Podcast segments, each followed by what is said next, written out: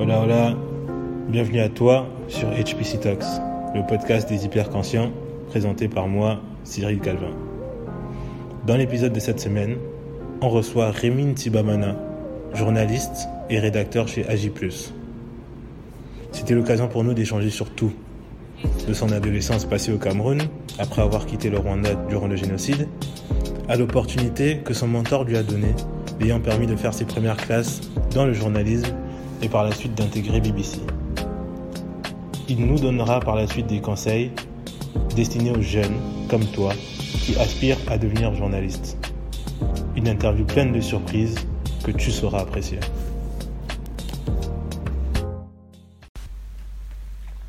Du coup, Rémi, euh, en quoi euh, tes activités ont-ils été impactées par euh, ce monde de, post-confinement? Dans lequel on est en train de vivre.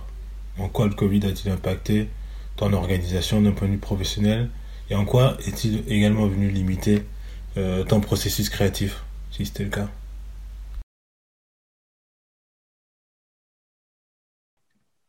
Professionnel, oui, parce que on, on, ne peut plus, on ne peut plus aller sur le terrain, on ne peut plus, euh, on plus, on ne peut plus aller vraiment au bureau et tourner dans les studios. C'est vrai que ces derniers jours, donc euh, les, la situation s'est un peu améliorée, donc on, on permet qu'on aille un peu euh, tourner, mais seulement pour enregistrer. Donc après, on repart travailler depuis la maison.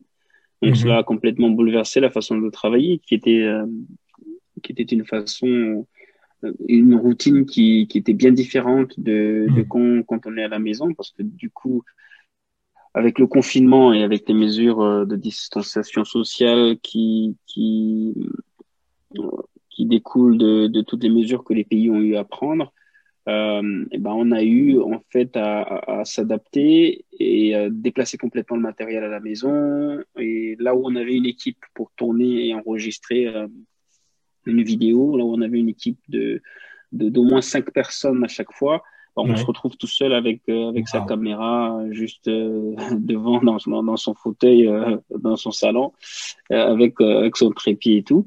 Donc il a fallu vraiment restructurer, revoir la façon de de travailler aussi, être dans, sur des plateformes où, au lieu d'avoir, puisque vous n'avez pas la, la possibilité de vous voir en, en personne, de pouvoir Mhm.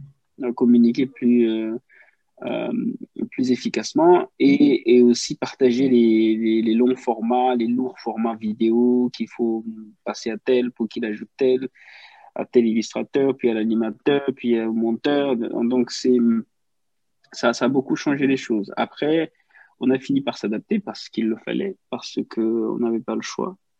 Et euh, après, maintenant, on est en train vraiment, comme je le disais, en train de, de, recouvrer une sorte de, de, norma de normalité. Et j'espère qu'on pourra repartir au bureau, même si travailler euh, de, depuis chez moi. Mhm. Après, je, je, je peux, oui, j'ai envie d'aller tourner parce que du coup, oui, ça te prive. Euh, ça, ça te limite beaucoup dans la créativité, dans ce que tu peux apporter de visuel, Ouais. de créatif, puisque tu n'as que ton cadre, tu n'as que ton salon, tu n'as que ton fauteuil et il n'y a personne d'autre devant l'écran pour Mm. te dire tu as fait ci, tu peux faire ça. Tu as, moins de marge de manœuvre quand tu es dans un studio avec un écran vert ou dans un. Euh, où tu as une, une, une, caméra, où tu peux changer de décor, ou avoir un, Mm. un background solide, etc. Donc, euh, ça limite, mais après, voilà, il faut, il faut, il faut s'adapter. Je pense que c'est ce qu'on a essayé de faire. Avant de se replonger dans ce que tu fais en matière de, de journalisme et de création de contenu au sens large, ainsi que d'éveil de la conscience de la jeunesse africaine, j'aimerais en savoir un peu plus sur toi. Qui es-tu et quel est ton background? Euh, euh, Moi, à la base, je, je suis journaliste. J'ai été formé Mhm. au Cameroun, où, où j'ai d'ailleurs passé une bonne partie de, de mon enfance, euh, où j'ai grandi. J'ai été formé à l'école de journalisme. J'ai commencé aussi à travailler au Cameroun et j'ai travaillé pour une chaîne qu'on appelle Vox Africa.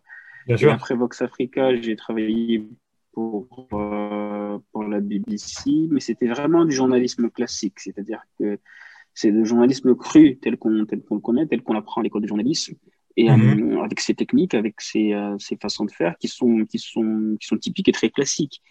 Et euh, à un moment donné, je, je l'ai fait pendant au moins six ans. Et pour moi, j'avais fait un peu le tour et ça me convenait plus trop. Je, je voulais vraiment beaucoup plus explorer autre chose qui euh, et, cette autre chose là je voulais euh, ne pas avoir les mains liées en ce sens que hmm. normalement le, journalisme classique te contraint il y a, il y a, des canaux à respecter donc euh, il faut suivre ces canaux et surtout selon les, les chaînes il y a toujours une façon, par exemple, BBC de, de, de faire le journalisme, il y a une façon France 24 mm. de faire le journalisme, il y a une façon CNN de faire le journalisme.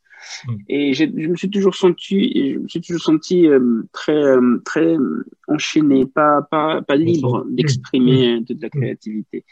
Et pour moi, le digital, parce que en ce moment, euh, tout le monde en parlait, tout le monde cherchait à migrer, même les grands médias ont compris que c'est le futur et que c'est l'avenir. Quand je parle digital, je parle des réseaux sociaux, je parle de toutes les plateformes en ligne, je parle de podcasts et je parle de beaucoup d'autres choses. Euh, moi, je, je, l'ai vu comme vraiment une opportunité, cette opportunité qui allait pouvoir me permettre de, de, vraiment exprimer tout ce que je pouvais exprimer, tout en restant dans le mmh. journalisme, mais mais sans les concons hein, habituels et, et, sans les chaînes euh, dont je me sentais, euh, dont je me sentais prisonnier. Et, et, et donc j'ai j'ai eu une proposition de travailler pour Al Jazeera et euh, et donc je suis parti de la BBC et je suis venu à G France uniquement pour créer des contenus sur l'Afrique. principalement et d'abord pour l'Afrique francophone, et de créer des contenus mais de raconter des histoires de façon différente. C'est-à-dire que nous, on insiste vraiment beaucoup sur comment on raconte euh, des histoires de façon plus créative à des générations qui sont plus connectées, à des générations qui sont plus jeunes, parce que nous, on vise mmh. des générations qui sont âgées entre 18 et 35 ans. C'est comment est-ce que vous parlez des informations qui sont généralement très boring et très euh, ennuyeuse pour, euh, à, des jeunes qui sont très connectés, qui suivent les différentes façons de, de communiquer et qui sont euh, très informés par rapport aux, évolutions technologiques. Et donc, c'est mhm. entièrement ce que je fais, c'est vraiment de créer des nouvelles techniques, d'explorer et de raconter les, les, les histoires différemment. Concernant tes missions chez Agi+, très afro-centré, c'est le moins que l'on puisse dire. Est-ce que c'était la vision initiale de la chaîne au moment où ils t'ont recruté ou c'est quelque chose que tu as été emmené à négocier? Plus Français avait déjà cette, euh, euh, cette envie, c'est-à-dire qu'ils voulaient développer leur, leur pôle Afrique parce qu'ils sont en pleine expansion et ils voulaient, ils voulaient agrandir, ils voulaient toucher, ils voulaient aussi servir euh, les audiences africaines, pas seulement en Afrique francophone, mais aussi dans la diaspora. Euh, donc, quand ils m'ont contacté, parce qu'ils m'ont débauché de la BBC, en fait, ils mhm. m'ont dit voilà, on voudrait euh, développer notre pôle Afrique et euh, ton profil nous intéresse. Est-ce que ça te dirait de venir travailler pour nous? Et donc, quand je suis venu, ensuite, il y a aussi même la, il y a des formats qu'on a. C'est-à-dire que, en fait, à J+, on est vraiment comme un laboratoire parce qu'on on, on cherche de nouvelles techniques. C'est-à-dire mhm. que moi, par exemple, euh, euh, vous m'entendrez pas dire que je fais des reportages. Mhm. Il, m'arrive d'aller, il peut m'arriver d'aller sur le terrain faire des reportages, vraiment, type, type reportage. Mais, euh, mais ce que je fais, c'est un mélange en même temps. On va trouver des reportages, des interviews, etc. Et, et, donc, c'est vraiment quelque chose d'hybride. C'est un je ne sais quoi euh, que le journalisme classique n'a pas qualifié, parce qu'on est vraiment en train d'expérimenter, c'est la technique qu'on expérimente, on essaie de trouver de, nouvelles façons de raconter de façon plus intéressante les informations. Donc, eux, ils avaient déjà euh, cette politique-là. Euh, ce qui m'a emmené, c'est on voudrait que tu, que tu viennes et que tu travailles exclusivement sur, euh, sur l'Afrique. Donc, les nouvelles techniques, la façon de raconter les choses, c'est moi qui le, qui le propose et ensuite qui, propose et les sujets, la façon de raconter les histoires. Mais après, l'idée et le développement, l'initiative est venue mhm. d'eux, puisque c'est eux qui m'ont débauché et j'étais à la mhm. BBC. Parce que j'ai, j'étais à la BBC, je travaillais à, ce moment à la BBC où je venais d'ailleurs, où on venait d'ailleurs de me, de, de, me, de me renouveler mon contrat à, à, Londres. Et donc, c'est, c'est vraiment eux qui, qui étaient à l'origine de cela. Je retiens l'expression d'expérimentation qu'AG+ te permet de tenter. Peux-tu nous en dire plus sur une journée type?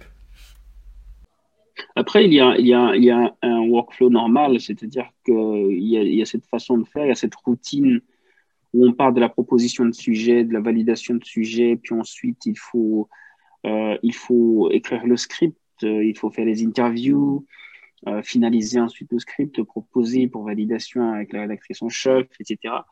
Et il faut faire la réunion avec euh, les créatifs si on va avoir besoin d'illustrer le sujet. Il faut faire la réunion avec euh, le directeur euh, en charge de, de, de, tournage si jamais on va, on va tourner et faire des extra scènes, de la post-production, etc.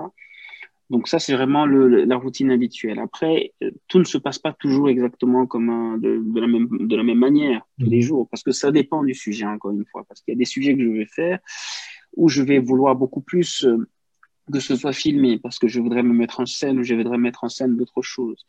Et il y a aussi d'autres sujets que je traite et euh, compte tenu du fait de leur soit de complexité, difficulté, sensibilité, je n'ai peut-être pas d'image pour illustrer hmm. et il me faut des illustrations en termes de dessin. Il me faut un illustrateur, ensuite il me faut un animateur, donc, il faut travailler avec toute une équipe créative du département d'AG Plus français. Et mhm. ça aussi, c'est tout un autre workflow. Il faut évidemment se réunir avec, euh, avec euh, toutes ces personnes qui sont impliquées et qui chacun joue son rôle, euh, son rôle également. Mais dans chaque, chaque vidéo a vraiment sa façon, sa façon d'être et sa particularité. Parce qu'une fois encore, on ne fait pas une vidéo en disant on fait exactement comme ça. On fait une vidéo en disant mhm. il faut qu'on expérimente autre chose. Il faut qu'on voit si ça, ça marche, si ça, ça marche. Donc, on teste, on essaie. Est-ce que ça, ça marche? Ça, ça marche. Ah, c'est bien on retient. Et peut-être mm. un jour, on va l'utiliser aussi sur notre vidéo. Est-ce que ça, ça, ah, ça, ça n'a pas marché la dernière fois? Laissons tomber, on va explorer autre chose. C'est comme ça qu'on étudie, parallèlement avec évidemment l'évolution de consommation des différentes plateformes par nos, audiences, parce que ça change. Tous les mm. jours, ça change au, fur et à mesure que l'algorithme de Facebook change.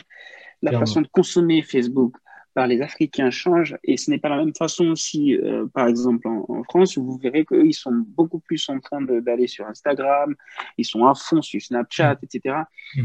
Alors qu'on a Facebook qui cartonne encore en Afrique et où c'est encore... Euh, donc, il faut étudier tout ça. Et en parallèlement, donc, on étudie aussi ces, ces algorithmes-là et ces réseaux sociaux pour essayer de nous adapter à l'évolution euh, de, de, ces réseaux sociaux, mais aussi à la façon dont ces jeunes générations consomment cela et le genre de contenu qu'ils aimeraient avoir sur ces, ces, plateformes ou consommer sur ces plateformes.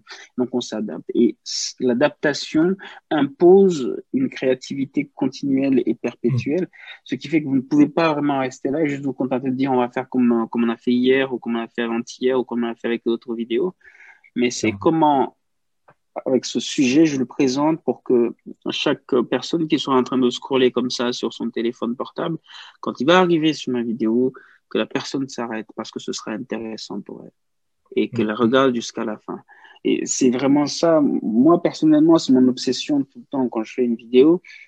Et pour ça, je ne peux pas, je peux pas juste me permettre de faire exactement la même chose que la dernière fois parce que mm-hmm. sinon les gens se lassent. Et quand les gens se lassent, vous les perdez. Et, mm-hmm. et quand vous les perdez, ce n'est pas de leur faute, mais c'est vous qui n'avez pas su euh, les accrocher. Donc, je, je me dis toujours, euh, où on fait ce qu'il faut et on les accroche, ou alors on, est dépassé, on laisse tomber.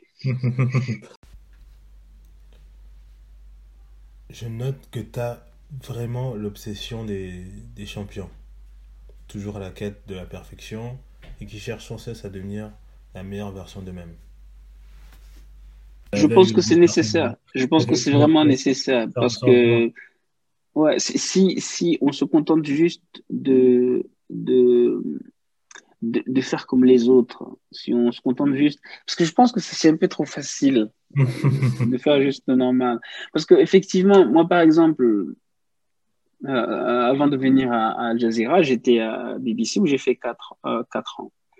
Et, euh, et, pendant ces quatre, ces quatre ans, je faisais vraiment du journalisme où vous répétez exactement les, les mêmes choses j'ai beaucoup appris à la BBC justement parce que ça vous rôde, ça vous, il y a une grande expérience que vous avez dans un très grand média international, mais après vous faites très vite le tour et vous vous ennuyez mmh. aussi. Mmh. Et aussi mmh. quand vous êtes dans une très grosse machine, vous avez l'impression que vous n'apportez pas grand-chose dans, dans toute cette grosse machine. Vous êtes tellement un petit maillon comme ça que vous, vous sentez d'une inutilité incroyable.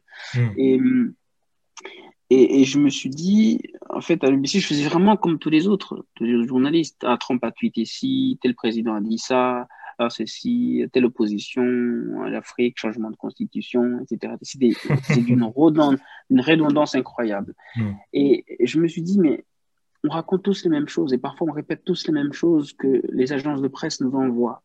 Personne ne se dit, mais est-ce que les gens qui regardent, est-ce que les gens qui nous écoutent ne méritent pas qu'on leur raconte les choses différemment, qu'on leur raconte les choses de façon plus, plus ludique? Parce que hmm. euh, moi, je ne sais pas, par exemple, pour, vous, mais moi, je ne regarde pratiquement plus la télévision. Et euh, surtout plus les informations à la télévision. Donc, euh, moi, avant que je ne sache quelque chose aux 20h30, que j'aurais peut-être, que je vais peut-être voir en passant par là ou par hasard ou dans un, je sais pas, dans, dans, dans, un restaurant ou dans un, au bord de la rue. En réalité, je, je, le connais, je le sais déjà puisque j'ai eu une notification hmm. de plein de journaux qui m'ont envoyé sur mon téléphone en me disant telle chose s'est passée, telle chose. J'ai eu le temps de connaître tout ça. Donc, je ne vais plus aller m'asseoir à 20h30, à 19h30 pour attendre une information. Ça, c'est, et, c'est comme ça un peu avec le mainstream et tous les médias. Ils font exactement la même chose. Ils, hmm. de la même manière. C'est, de la répétition continuelle. Mm. Et je me dis, si tout le monde fait comme ça, en réalité, comment vous vous distinguez des autres? Qu'est-ce que mm. vous proposez de plus? Et vous, vous, n'êtes, que, que comme tout le reste, en fait. je pense qu'il faut, vous démarquer, il faut faire plus que ça. Il faut faire plus que ça, il faut consentir au sacrifice, sacrifice quotidien de toujours chercher à, faire mieux qu'hier. Permets-moi de procéder à un, un petit flashback. Tu as commencé chez euh, Vox Africa, ce qui t'a permis d'ouvrir la porte de l'univers des médias. Puis BBC, qui t'a permis un peu euh, de davantage d'étendre ta notoriété. En parlant de BBC, tout a commencé avec l'émission Afrique Avenir. allé justement à la quête de personnes inspirantes que tu essayais de promouvoir à travers la plateforme. Est-ce que tu peux nous en dire plus sur tes débuts là-bas, les difficultés que tu as été amené à rencontrer et surtout ce que tu retiens de ton expérience là-bas hmm. Bah, Afrique Avenir, parce que c'est venu vraiment après, parce que comment j'étais euh, euh, quand j'ai été débauché à, à, Vox Africa, mhm. parce que j'ai été contacté par la BBC, c'était pour présenter les éditions donc les matinales d'information, hmm. euh, les grandes éditions de BBC Midi et BBC Soir. Donc, les journaux de l'Afrique. BBC Midi, BBC Soir. Hmm. C'était ça. Et euh, le rédacteur en chef de l'époque, Hervé Yonke, que je remercie beaucoup aussi, parce que c'est toujours des personnes, d'avoir des gens qui parfois croyaient plus en moi que je ne croyais en moi-même. C'était la même chose avec, avec Vox Africa qui m'a vraiment, quand, quand, quand tu disais ouvrir les portes, quand Vox m'a ouvert les portes quand je n'étais encore qu'en deuxième année journalisme. Et, Incroyable. Et j'étais un, gamin, quoi, 19, 20 ans, on a donné, euh, m'a permis de créer ma propre émission, de la présenter, on a, on a pu la vendre euh, et, et, a pu être sponsorisée. Et parce qu'à l'époque aussi, on avait Jules Domché qui à l'époque m'avait dit Rémi, je pense que tu as un talent et tu as du talent, je vais te donner ta chance. Waouh. De prouver que tu peux le faire. Et, je pense qu'il y a beaucoup, il y a beaucoup de réticences. Je, je, il y a beaucoup de réticences et beaucoup de gens autour se demandaient mais qu'est-ce que, qu'est-ce qu'il a, qu'est-ce qu'il a pour qu'on, qu'on le mette à devant. Mais, mais moi-même, je doutais. Mais je voyais tellement cette, euh, cette assurance que Jules avait en me disant, je crois que tu as dit talent, que j'y ai cru moi aussi. Hmm. Et c'était la même chose aussi avec un que qui m'avait, euh, qui, qui m'a proposé, qui m'a appelé, qui m'a dit, écoute, on a vu ce que tu fais sur ça fait qu'est-ce que ça t'intéresserait une aventure avec BBC Je lui dis, mais bien sûr. Il me dit, mais je veux que tu présentes les éditions de journal, les matinales, on te veut comme encore. Donc c'était la ah première fois. Moi, j'avais fini. Avec quel âge? À 23 ans à ce moment-là, ah. parce que je finis, euh, à, je finis à l'école de journalisme et puis ensuite je continue directement. Donc euh, à l'école de journalisme, ben, je vais à Vox Africa quand je suis en deuxième année euh, et puis quand je vais pour, pour, faire un stage, je suis, je suis, c'est comme ça qu'on on, on scelle nos, nos, destins. Et puis après, quand l'année suivante, Je continue donc à aller produire mon émission en étant à l'école. Quand je la finis, ils me disent, mais écoute, viens directement signer un contrat. Donc, je finis de, de, signer et je passe un an avec eux et à la BBC Hotel. D'ailleurs, j'ai eu beaucoup de difficultés à partir parce que je me sentais redevable. Euh, D'ailleurs, je me sens toujours redevable parce que c'est, pour moi, c'est comme une famille et c'est vraiment, c'est eux qui ont permis que je sois remarqué par la BBC de la même façon que c'est grâce à la BBC que j'ai pu être remarqué par le mmh. Donc, euh, euh, quand euh, que donc le rédacteur en chef de BBC Afrique m'appelle, c'est pour présenter les éditions du journal. Quand j'arrive, je le fais. La première fois que je passe, il me dit Rémi, c'est bien, etc. Je vais d'ailleurs que tu me proposes aussi une émission, euh, euh, une émission parce que je veux que tu présentes une émission en plus des éditions qui est une émission propre à toi. Incroyable. Mais il me dit, je veux une émission jeunesse, je veux une émission sur les jeunes, etc. Et donc moi, en réfléchissant, il m'a dit, propose-moi quelque chose euh, dans, dans, les semaines qui viennent, je veux un synopsis d'émission. Hmm. Donc je pense, j'avais, je, voulais vraiment beaucoup. Euh, tu avais déjà une idée à ce moment-là? Est-ce que tu avais déjà une idée à ce moment-là? Si, j'avais une idée parce que euh, à Vox Africa, j'avais une émission, j'avais créé l'émission Vox Books. Ça je recevais des auteurs, donc c'était une émission littéraire. Et j'avais vraiment vu beaucoup de jeunes qui écrivaient, qui entreprenaient des choses. J'avais envie de, de, de, faire quelque chose sur l'entrepreneuriat, mais je savais pas encore. Mmh. Donc je me suis dit avec la BBC, c'est mmh. vraiment l'opportunité. Mais qu'est-ce qu'il fallait donc euh, faire comme émission? Ça, c'était euh, mmh. autre chose. Il fallait, il fallait le trouver. Donc je me suis dit, euh, pourquoi ne pas euh, justement donner l'opportunité à ces jeunes? Parce qu'à ce moment-là, il y avait beaucoup, on parlait beaucoup d'entrepreneuriat, on parlait beaucoup euh, d'économie collaborative, on parlait d'énormément de choses. Et donc, je me suis dit, il va falloir qu'on crée vraiment une plateforme où on va révéler ces jeunes qui se battent. Pas forcément des mmh. jeunes qui ont réussi, c'est vraiment des jeunes qui ont identifié un problème dans leur communauté et qui ont mmh. créé une solution pour résoudre ce problème. Moi, je me suis dit, je vais chercher et je vais leur donner la parole. Je vais leur permettre de pouvoir euh, nous parler de leur concept et nous l'expliquer. Mais vraiment que les jeunes africains, euh, bon, prioritairement francophones parce que c'est beaucoup plus pour des raisons de langue. Euh, mhm. Ça va être plus facile parce que c'est en français, etc. Et aussi pour les jeunes africains de la diaspora. Et, et ça a été euh, très intéressant, une très très très belle aventure. D'ailleurs, l'émission a continué jusqu'aujourd'hui, elle continue toujours, qui est euh, présentée par, par mon ancienne collègue euh, Alexandrine Rolognon. Et, et c'était très intéressant. Donc, on recevait des, des, des, jeunes, mais il fallait aussi là trouver quelque chose de, de plus intéressant parce qu'il ne fallait pas que juste ce soit une émission. En plus, c'était radio, donc il n'y a pas l'image. Mmh. Donc, il faut, c'est comment, comment on rend ça intéressant? Mmh. Comment on va éviter de, d'ennuyer les gens avec ça? Donc, on a beaucoup joué sur euh, les sonorités, on a beaucoup joué sur les jingleries, on a beaucoup joué sur, euh, euh, sur, sur les sonores. On avait des extraits, on avait aussi de l'interactivité parce qu'il y a des gens qui posaient leurs questions et on répondait pendant, pendant que l'émission passait. Et euh, on joue aussi beaucoup sur des musiques, des musiques de fond, des jingleries, etc.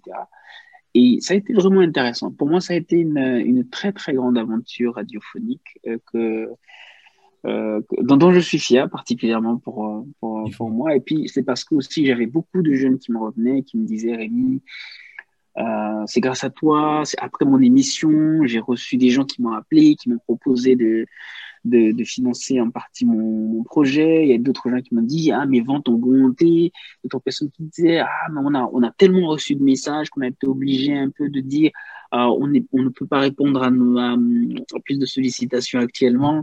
Moi ça me faisait vraiment beaucoup plaisir parce que pour moi c'était la preuve que j'avais utile. Ah, c'est ça. C'est hum, ça. Et, euh, et donc oui mais après voilà à un moment, je pense que aussi avec euh, la BBC a créé d'autres projets qu'on a appelés, euh, je pense, il y a d'autres projets d'émissions qui étaient beaucoup plus portés sur le digital, mhm. mais c'était à Londres où on appelait par exemple BBC, BBC Cacheco, BBC Question d'argent, qui étaient des des, des émissions très intéressantes de nos collègues de, de BBC Project le programme qui s'est appelé 2020. Euh, et, euh, et, et je pense, pour moi, je me suis dit, c'était aussi une bonne opportunité de trouver un moyen de, de, pouvoir rendre ça un peu plus visuel, de, de, de ramener ça en temps télé. Après, ça s'est pas fait parce qu'entre-temps, évidemment, je suis parti ailleurs. mais, mais, oui, c'était une très, très belle aventure. Quel conseil peux-tu donner aux jeunes qui se trouvent face à cette problématique De redevabilité. Avant, peut-être avant d'y arriver, mais c'est ce que tu dis est, très, euh, très intéressant parce que il n'y a pas seulement une question de redevabilité, c'est-à-dire que pour moi, dans, mon cas personnellement, c'était vraiment des gens qui, qui m'ont fait. Hmm. C'est ça. Hmm. C'est qu'ils m'ont fait parce que j'étais, euh, parce que moi, en fait, au Cameroun, j'étais réfugié à l'époque parce que je suis de nationalité rwandaise. Donc, euh, à l'époque, j'avais même pas de papier. Donc, j'étais sans papier parce que j'étais apatride. J'avais mmh. même pas de papier.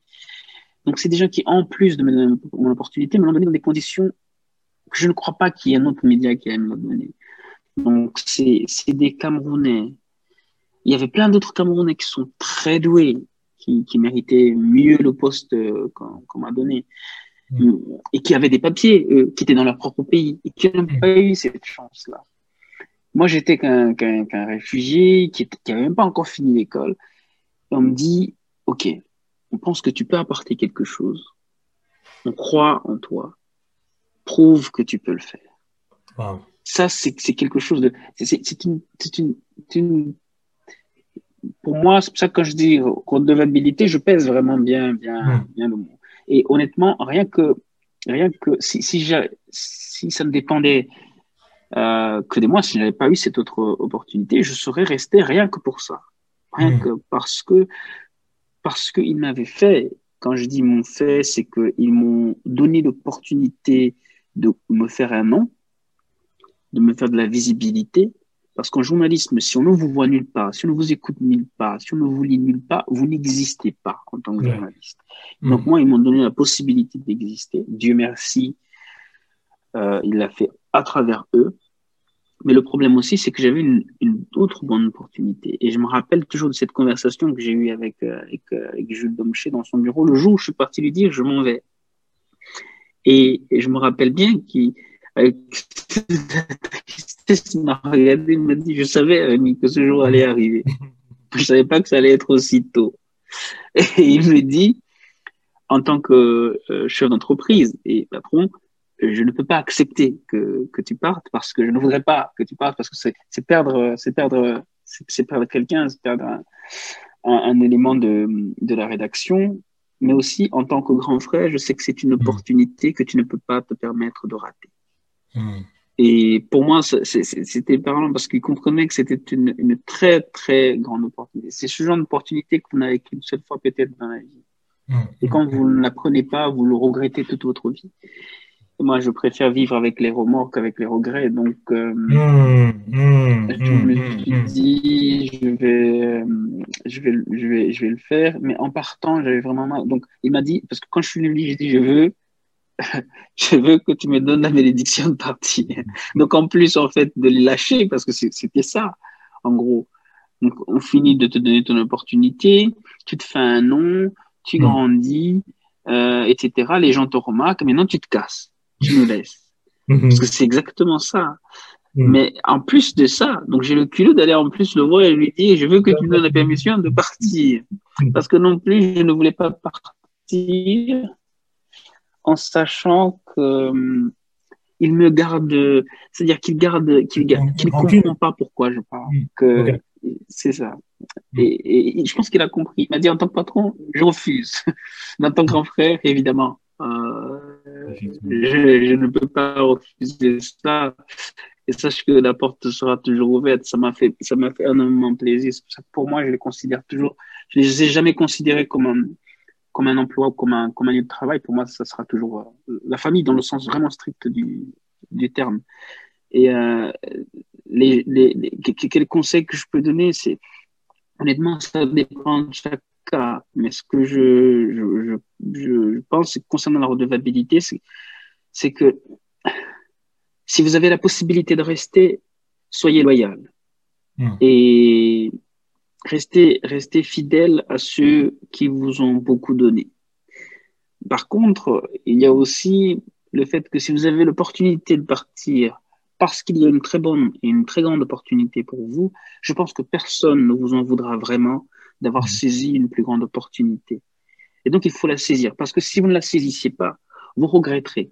Et ce qui était juste euh, une décision pour rester fidèle et loyal à quelqu'un que vous, à, pour qui vous vous sentiez redevable, en fait, va se transformer finalement en une sorte de haine parce que vous, vous finirez par penser qu'il vous a privé de vivre quelque chose qui aurait pu être meilleur.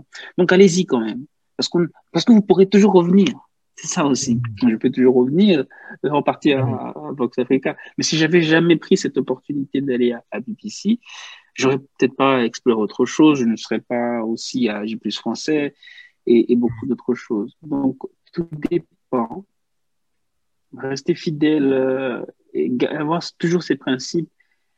Euh, rester fidèle tant que cela est possible, mais saisissez aussi les opportunités quand elles se présentent, parce qu'on ne sait jamais quand elles se représenteront. Très clair, Rémi, très clair, Rémi. Il est très fier de toi, du coup, euh, M. Yonke euh, J'espère bien. J'espère bien que ce soit que ce soit Hervé Yonke ou que ce soit Jules Domché. J'espère bien. Mais j'ai parlé avec, avec Jules, lui, il est, toujours fier, euh, fier de moi. Et euh, ça me fait beaucoup plaisir parce que parce qu'il compte vraiment beaucoup pour moi, parce qu'il a été aussi mon encadreur pendant pendant le stage euh, et pendant ma réalisation professionnelle à l'école de journalisme. Et euh, ouais, toutes ces personnes, je, je pense bien. Mmh. Et honnêtement, c'est tout à mon honneur, je dirais. Du coup, on va encore revenir sur ton amour pour le continent. Dans quoi puisses-tu ton inspiration au quotidien pour justement produire du contenu informatif et de qualité? Je ne sais même pas si, si, si, si je parle vraiment d'inspiration. Je, je, pense que je parle de ce que nous vivons tous. Mmh. je veux dire, en tant que, en tant que, en tant qu'Africain ou, ou, en tant que proche d'Africains. Moi, j'ai vécu presque toute ma vie en Afrique. Mmh. Et, et, honnêtement, tout ce dont je parle, que ce soit le franc CFA, que ce soit les produits qui ne sont pas vendus en Europe, qui sont venus pour être vendus en Afrique, que ce soit euh, les, les, les, les, conséquences du colonialisme, du néocolonialisme, tout ça, on vit ça tous les jours, on le ressent Mmh. Dans la moindre petite chose, dans, à l'école, on vit avec les conséquences du, du colonialisme. Et malheureusement, la plupart des dirigeants africains, et c'est triste de le dire, sont des personnes qui, pour moi, à mon avis, restent incapables de pouvoir faire face à ça et apporter des solutions concrètes. Quand vous lisez des choses sur ce qu'a pu faire quelqu'un comme Thomas Sankara, quand vous regardez des documentaires, quand vous regardez quel homme et quel leader il était. Aujourd'hui, moi, j'ai honte de voir certains dirigeants africains. J'ai vraiment honte parce que quand vous voyez comment il y a des jeunes qui souffrent, quand vous voyez comment il y a des choses si simples à faire, mais dont on est incapable de réaliser, ne serait-ce que le 1% de ce que Thomas Sankara a pu faire à son époque, dans son contexte et dans les difficultés que cela imposait, à un moment on se dit, on peut pas rester comme ça silencieux. On peut pas juste. Il y a une parfois, je, je pense que il y a des générations, surtout la génération de nos parents, Mmh. À un moment, je pense qu'ils ont baissé les bras. Je pense qu'il faut vraiment une nouvelle génération qui dise non. On peut plus se, on peut plus accepter de l'incompétence. On peut non. plus accepter de, de la complaisance. Mmh. On peut plus accepter tous ces gens qui viennent, qui durent tout le temps au pouvoir et qui ne foutent rien. Je suis mmh. désolé de dire ça, mais c'est, malheureusement, c'est ça.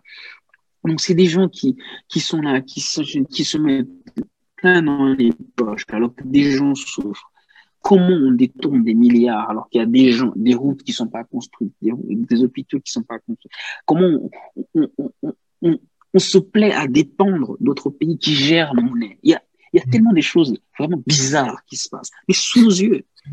Et j'ai envie de dire, j'ai envie de dire, mais, mais c'est, pour ça que moi, ça me dérangeait beaucoup, par exemple, à la BBC, de, de, d'être là à parler de Trump qui a tweeté ici, de tel qui a fait ça alors qu'il y a des problèmes qu'on vit, vraiment en Afrique tous les jours. Il faut, il faut, il faut toucher du doigt. Et même quand on en parlait, parfois, on survolait.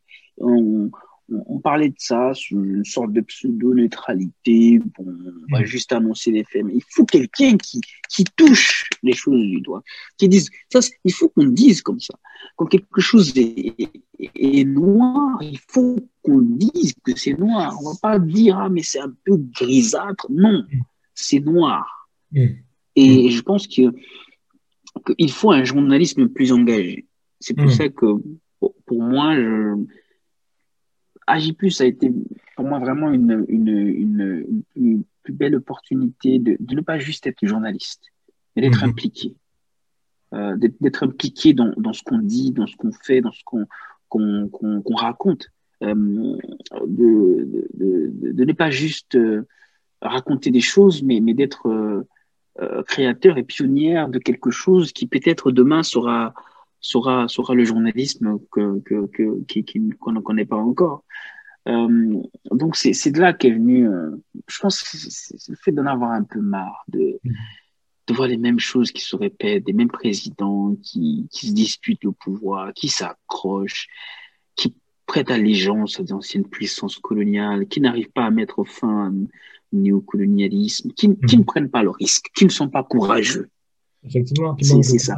Moi, je me pose juste une question. Qu'est-ce qu'il qu'est-ce qu'il fout là? Qu'est-ce que vous mm. foutez là si vous n'êtes pas capable d'être courageux, de dire on est prêt à faire ce qu'il faut, peu importe ce qui va nous arriver, mm. parce que ce n'est pas ça qui nous intéresse. Ce qui nous intéresse, c'est le bien commun. Des gens comme ça, il n'y en a pas. Ils servent tous que leurs intérêts. Il n'y a personne qui a vraiment une, une âme à servir. Il n'y a mm. personne qui a vraiment une détermination à d'abord servir son pays et ses, ses citoyens à sortir ces, pays, ces citoyens de, de la souffrance et de la. J'ai juste le système éducatif.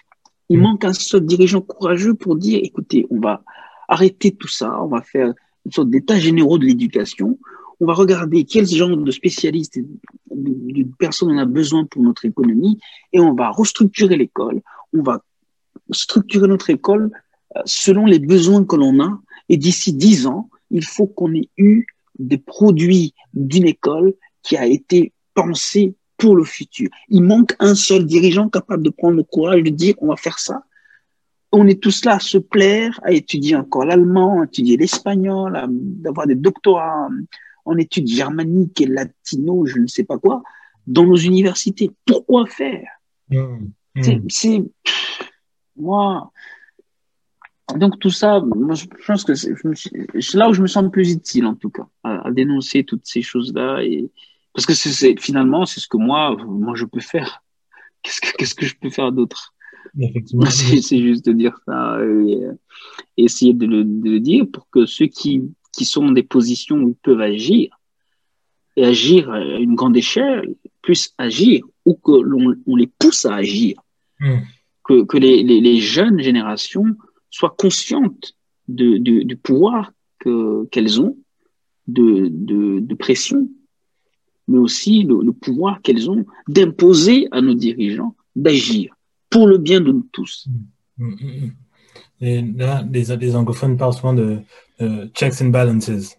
Donc, euh, je pense que c'est véritablement ça. Juste, euh, voilà, il faut un, compte pouvoir. justement, c'est euh, à notre génération pour le coup, parce que je pense que euh, pour un peu renchérir sur ce que tu viens de dire, c'est à chaque génération de prendre conscience de, de sa responsabilité et de son combat à un moment donné de l'histoire. Euh, mm. Comme tu l'as dit, la génération de, de, de, de, nos parents ont fait ce qu'ils ont pu, euh, avec des avancées, mais également avec, avec, des défauts, même beaucoup de défauts. Et il appartient maintenant à notre génération justement de, de, prendre conscience que, que c'est à, nous d'essayer un peu de réparer les choses, à servir un peu de compte pouvoir et d'essayer les générations qui viennent après nous jouer aussi leur, leur part du combat, euh, euh, avec vraiment en gardant à l'esprit que euh, le combat ne sera jamais fini. Mais, mais je pense que véritablement, comme tu le dis, prendre, prendre nos responsabilités, et je pense que tu le fais déjà, encore une fois, très bien, tu joues ta partition. Euh, en, tant que, en tant que journaliste et, euh, et même, même en matière d'éveil de conscience. Parce que justement, je ne sais, pas si tu te rends compte, mais euh, c'est pas, tes vidéos, enfin les vidéos, que, les formats que tu fais ben, connaissent un buzz et interpellent un tas de personnes issues de la diaspora, mais même, même au-delà. Par exemple, ta, ta vidéo sur le, le franc CFA, je pense que c'est il y a 6-7 mois, 6-7-8 mois qu'elle est sortie, mais c'est même des, des franco-français euh, qui se trouvaient interpellés justement par, par ce système. Et je pense que c'est là où c'est vraiment, vraiment, très, vraiment, vraiment très fort, et très fort et très ingénieux, euh, ces différents euh, euh concepts. Du coup, si, si je remarque bien euh, ton inspiration, tu l'as prise sur ton amour pour le continent, sur ta conscience, n'est-ce pas, de, de la responsabilité que tu as en tant que journaliste, en tant que jeune Africain. Euh, Est-ce que tu l'appuies pas aussi un peu sur ton vécu personnel euh, au, avec par rapport au, Rwanda, je pense que tu as été, justement, tu as un peu touché du doigt euh, cette partie d'apatride. Est-ce que c'est pas en fin de compte, un peu tout ça qui te donne envie de, de, de laisser ton empreinte, de ne pas quitter ce monde sans, sans laisser ton empreinte? Oui, il y a l'envie de laisser l'empreinte. Il, il, y a surtout le vécu, le vécu parce que moi, je, suis parti du Rwanda quand j'avais deux ans, donc quand je suis né en 92, il y avait, euh, il y a eu deux ans plus tard le, génocide. Et euh, nous, on faisait des gens qui ont fui le pays. Et euh, on a fui vers la République démocratique du Congo, puis ensuite vers la République du Congo. On a même été en Centrafrique, puis ensuite au Cameroun. Et j'ai aussi vécu ensuite ou travaillé au Sénégal avant de travailler, euh, d'aller travailler à Londres. Mais je veux dire, pour l'Afrique, j'ai eu tout le temps de, de voir tous ces dysfonctionnements. Déjà, pourquoi Pourquoi on a à se battre? Mmh. Pourquoi au Rwanda, on a eu à se tuer, on s'entretuer, tout un génocide, tuer nos propres frères, à s'entretuer Je comprends pas. Pourquoi des gens se lèvent et décident de tuer leurs frères parce qu'ils sont juste d'une autre ethnie? Puis, c'est quoi ces histoires d'ethnie? Mais il y, a, il y, a tout ça. Pour moi, ça m'a toujours. Euh, Est-ce qu'on est, on est incapable de vivre ensemble? Hmm. C'est autant de questions. on a tellement de problèmes sur comment on fournit de l'électricité à de pauvres villageois dont les enfants sont obligés de dormir ou de faire très vite pour pouvoir réviser leurs leçons avant 18 heures parce que le soleil va se coucher. On est incapable de donner de l'électricité à ces gens. Et tout ce qu'on trouve à faire, c'est de se haïr et de s'entretuer. On est incapable de pouvoir construire des systèmes où chaque citoyen à l'accès à la santé, à l'accès gratuit à l'éducation, ou des universités qui sont perspicaces, qui forment de vrais ingénieurs pour pouvoir apporter des solutions à nos pays. Mais on se retrouve en train de se battre entre pays, en train de se mmh. quereller, de se chamailler entre pays, en train de se fermer des frontières, au lieu de les ouvrir. Pour moi, tout ça, j'ai eu tout le temps, en grandissant, de voir tous ces problèmes structurels tous ces problèmes aussi sociaux, anthropologiques, économiques et politiques. Et hum, je pense qu'on n'a même pas besoin d'aller trop loin, il suffit juste de raconter ces vécus-là. Rien mmh. que, par exemple, je sais pas, moi, je vous parle, je peux vous parler d'un sujet juste qui me vient à l'esprit, je sais pas, les avions, le, le, le vol. Comment je vais aller du Sénégal pour, au, au, pour le Rwanda, je dois passer par le Kenya ou par l'Éthiopie avant de mm. partir par le, le, quand je vais aller du, du, du, Sénégal au Cameroun pour voir mes amis ou pour voir euh, je sais pas ma, ma, ma, famille je suis obligé de traverser donc du Dakar. Je traverse en avion le Cameroun comme ça. Si j'ai envie de leur dire mais laissez-moi ici parce que moi je descends ici. Mais je veux pas. Donc je traverse je vais au Kenya. Du Kenya je reviens. Je prends un autre avion je reviens encore sur mes pas je viens au Cameroun. Je veux dire tout ça parce qu'il faut contourner des choses, parce qu'on n'a pas mis en place des compagnies aériennes efficaces, parce qu'on n'a pas. Il y a tellement de choses qui ne vont pas dans nos pays. Et j'ai envie de dire, mais qu'est-ce qu'on attend? Je veux dire, y a-t-il donc personne pour, pour faire les choses différemment? Mm. Pour, euh, tu sais, juste essayer de dire, OK, on en a marre d'être médiocre, parce que c'est ce qu'on est en fait, en mm. réalité. Parce que tous les jours, on dit, par exemple, on a eu la colonisation, on a eu ceci, l'esclavage, mais, mais entre-temps, ça fait quand même 60 ans, il faut, il faut de quoi nous, nous, nous, nous dire nous-mêmes, nous-mêmes, on fout quoi. Et euh, après, on peut dire, ah, mais c'est compliqué, c'est bien plus compliqué que, que tu ne le penses. Oui, mais on n'a pas eu une, une, une, histoire, euh, je sais pas, la plus dramatique de l'humanité. J'ai envie de dire, on peut pas se victimiser tout le temps. Il faut qu'à un moment donné, on décide de, de faire les choses comme il, comme, comme il faut. Donc, pour moi, c'était plus qu'évident qu'il faut parler de ces choses-là, apporter sa pierre à l'édifice. Euh, et aussi parce que personnellement, je, je t'avoue que j'ai envie plus tard, si jamais j'ai des enfants, quand mes enfants me demanderont, parce qu'à un moment, je leur dirai, il va falloir que vous, vous preniez le relais dans, dans, dans, dans, dans, ce combat qui est de, de, de, sortir nos pays et, finalement notre continent, parce qu'on est tous pareils pour moi, de, mmh. de, de, de, cette situation merdique dans laquelle on se trouve. Mais j'ai envie de leur dire, nous, notre génération, moi, j'ai fait ça. Hmm. À vous de partir continuer. Parce que j'ai pas envie de leur dire, et vous, il faut que vous fassiez ça, il faut que vous fassiez ça. Mais si un jour ils me demandent, mais qu'est-ce que toi t'as fait? Hmm. Qu'est-ce que je vais leur dire? Donc j'ai hmm. envie au moins d'avoir une réponse à leur donner ce jour-là. De leur dire, moi j'ai fait ci jusqu'à ce, ce, niveau. Et maintenant à vous de faire le truc. Et, j'ai envie que ce soit quelque chose de gros pour qu'ils aient envie de faire plus que ça. Et donc d'aller au-delà de ça. Et donc je peux pas juste leur servir un petit truc de j'ai été journaliste. Oui, mais t'as été journaliste de quoi, papa? Qu'est-ce que tu as apporté aux gens? Qu'est-ce que tu as changé dans le truc? Et pour moi, quand honnêtement, quand je vois des gens qui m'écrivent, qui me disent Ah, mais on a beaucoup appris des choses sur ta vidéo. Ah, mais qu'est-ce qu'on peut faire? Ça me fait beaucoup plaisir. On se rend pas compte parce qu'il y a parfois des gens juste qui sont justement dans ce sorte de, de quotidien. On n'a pas accès à certaines choses, à certaines informations, à, à une certaine vision des, des, choses. Et ça fait toujours plaisir de voir ces gens vous écrire et vous dire Merci parce que vous nous avez appris ceci. Merci parce que vous nous avez apporté ceci. Merci pour cette information. Merci parce que maintenant, on en sait un peu plus sur ceci ou tel tel sujet. Ça fait toujours plaisir. Et si ça réveille des gens, si ça titille les consciences, pour moi, j'ai atteint le but et l'objectif. Maintenant, c'est jusqu'où on peut aller en touchant les gens? Jusqu'où, jusqu'à combien, quel nombre? Et pour moi, c'est le maximum qu'on pourra. Hmm. Hmm. Sky is the limit. Sky is the limit. Euh, juste, euh, justement, un peu, un peu sortir un peu de ça. J'ai un peu fait mes recherches sur toi, euh, Rémi. je crois hmm. savoir que une de tes passions premières, même avant le journalisme ou peut-être autant que le journalisme, demeure l'entrepreneuriat, justement. Est-ce que, est-ce que euh, c'est quelque chose euh, que, sur, sur, sur, lequel tu es vraiment toujours ou tu as été emmené à faire un choix euh, plutôt axé sur le journalisme que l'entrepreneuriat ou est-ce que tu es toujours sur les, sur les deux volets au jour d'aujourd'hui? On peut toujours apprendre, entreprendre dans le journalisme. Donc, effectivement, effectivement, effectivement je toujours, moi, je, je, pense que je vais finir. Si Dieu me donne de vivre longtemps, je vais forcément finir à entreprendre sur mon propre compte.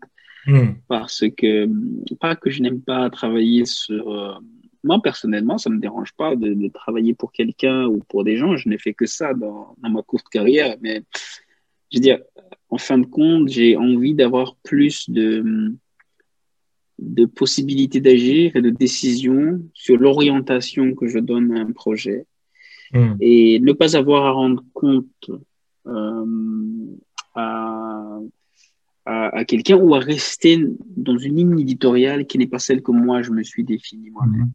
Donc j'ai vraiment cette envie-là et c'est pour ça que je pense, euh, j'ai beaucoup de projets en tête, je pense à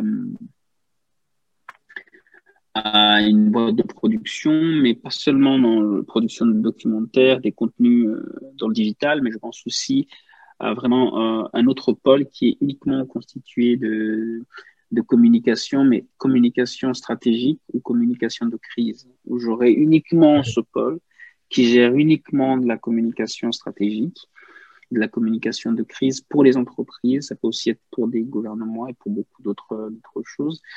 Euh, peut-être qu'il y aura un petit conflit d'intérêts, mais on trouvera. Il faut juste que je trouve une, une, bonne, façon de le faire. Mhm. Mais, mais oui, après, il faut d'abord travailler, évidemment, pour se mettre l'argent de côté et, pouvoir réaliser ce projet. Mais définitivement, l'entrepreneuriat, pour moi, pour avoir interviewé plein d'entrepreneurs, je me suis rendu compte que ce serait une erreur de ne pas finir cette, vie, cette vie euh, en, en, tant qu'entrepreneur. Donc, fin des fins, moi, je pense que je le saurais, oui, si Dieu me donne de vivre plus longtemps. C'est très clair, c'est très clair. effectivement, justement, c'est juste bien se préparer. J'imagine que la vie, c'est un marathon, mais tant que tant qu'on connaît le, end goal, c'est le plus important. Et honnêtement, je te vois bien à la tête d'une structure euh, similaire. Hein. L'avenir nous, nous, nous, le dira. Mais, mais que Dieu t'entende. justement. Et, pour les jeunes, justement, quand un soif d'engagement et qui serait éventuellement intéressé par euh, l'idée d'évoluer dans, dans, le journalisme, est-ce que tu pourrais juste donner deux, trois conseils?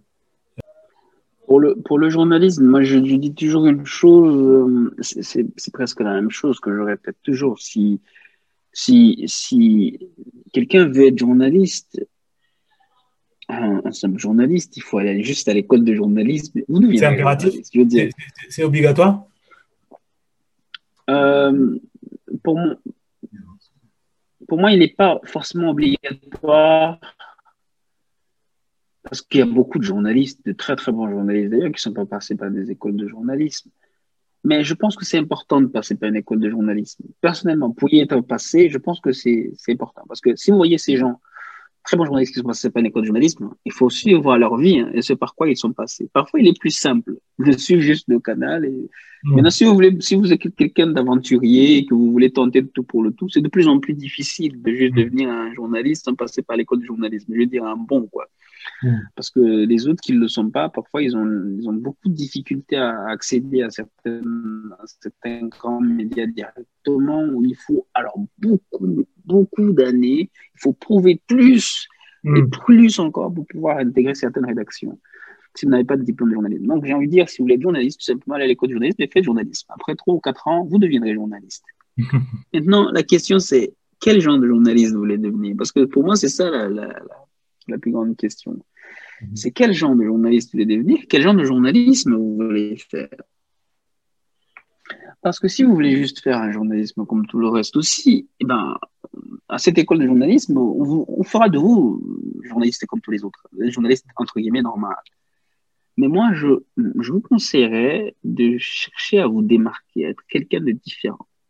Parce que vous, vous, ferez. Il faut que, après être devenu un journaliste normal, que vous cherchiez à faire quelque chose qui fera de vous un journaliste atypique qu'est-ce qui va faire que les gens disent, vous, vous êtes, vous êtes un journaliste, mais vous êtes un journaliste pas comme les autres. Vous êtes, vous êtes, un autre type de journaliste. Que, que, les gens sentent la différence. Il mhm. faut trouver une façon.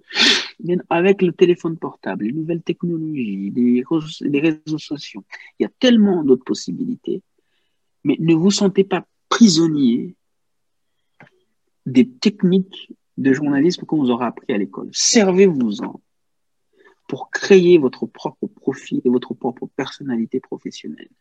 Hmm. Et là, vous pouvez décider, je ne sais pas quoi, de faire juste des documentaires face caméra où vous êtes juste dans la rue et vous, vous êtes toujours là. Vous allez vers l'information en étant dans l'information. C'est-à-dire que vous ne dites pas telle chose s'est passée ici, machin, mais moi, je suis en train de vivre l'information au moment où je vous parle. Regardez, regardez, je fais hmm. partie de ce que je vous raconte. Ça peut être votre marque de fabrique. Je dis n'importe quoi comme ça. Je veux dire, mm. ça peut être ça. Et que les gens vous connaîtront pour être le journaliste qui ne raconte pas juste des choses, mais qui raconte des choses en les vivant. Mm. Par exemple. Mm. Et ça, ça peut faire de vous quelqu'un d'atypique et de différent. Vous pouvez aussi être un journaliste où vous dites, moi, je suis un journaliste engagé. Mais je suis engagé par un journalisme scientifique. Moi, je vais euh, beaucoup plus vous parler de science, etc. Et aussi de vous montrer euh, comment nous, on peut, avec la science, changer le monde. Je ne sais pas.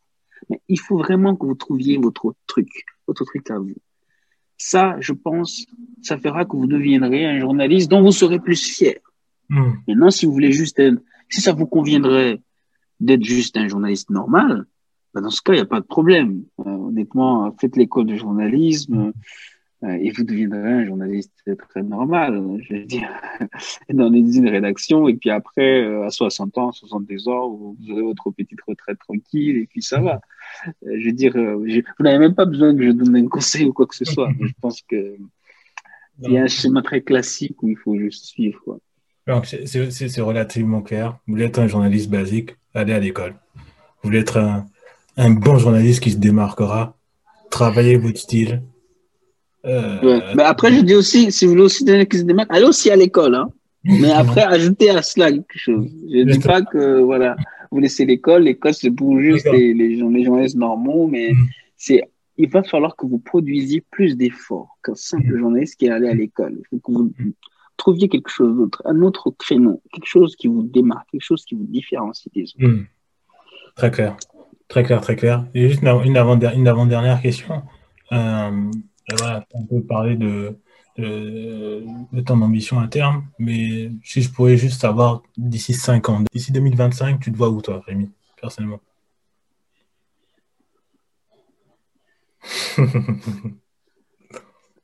Personnellement, j'évite toujours de,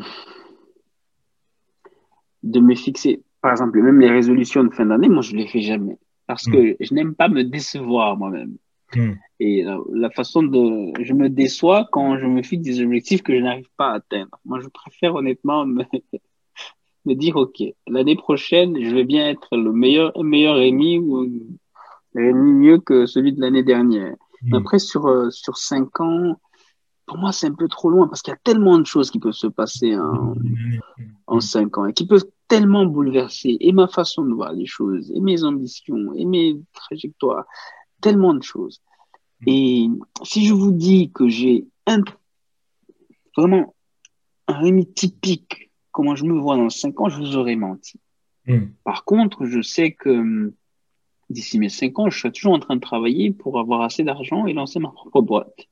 Hmm. Donc, euh, je serai toujours en train de travailler durement mais je sais aussi que hum, je pense que j'aurais assez des, j'aurais beaucoup fourni d'efforts, travaillé dur pour avoir assez d'expérience dans le journalisme vraiment digital, sur la façon de raconter des histoires en vidéo, etc. Je pense que j'aurais exploré beaucoup de choses. J'aurais exploré beaucoup de techniques. J'aurais compris beaucoup de choses sur comment les choses fonctionnent.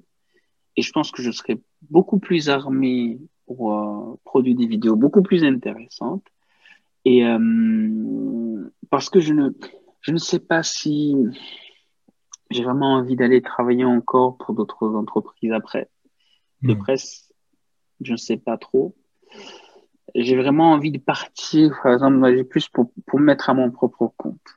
Hmm. Et euh, est-ce que ça va être dans cinq ans? Je ne sais pas. Ça va dépendre de l'argent que j'aurai à ce moment-là. si ce sera assez pour lancer cette fameuse boîte.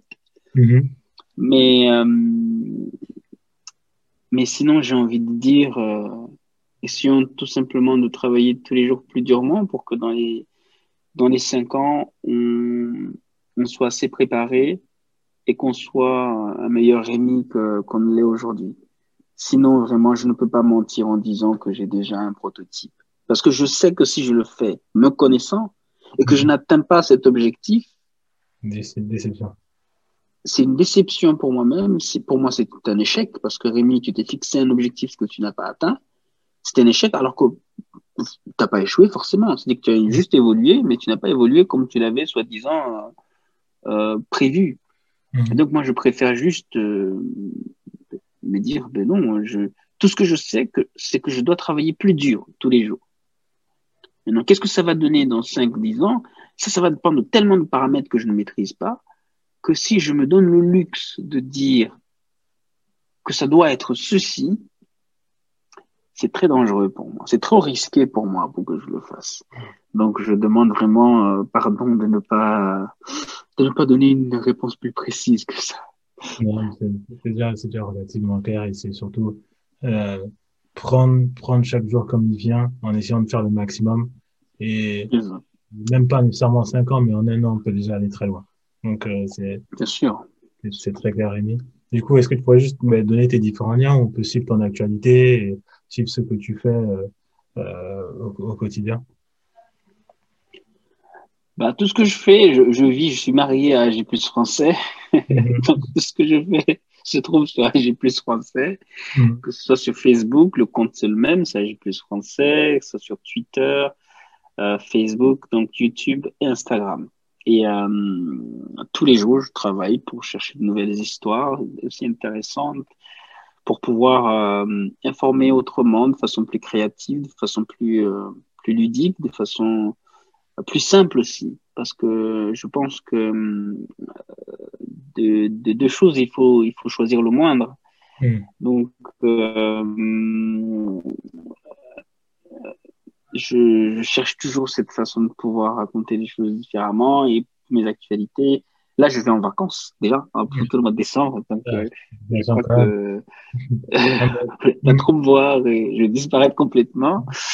Mais quand je reviens en janvier, euh, du volant, je, je, pense que ce sera avec d'autres histoires, d'autres vidéos, beaucoup d'autres choses, avec de différentes façons.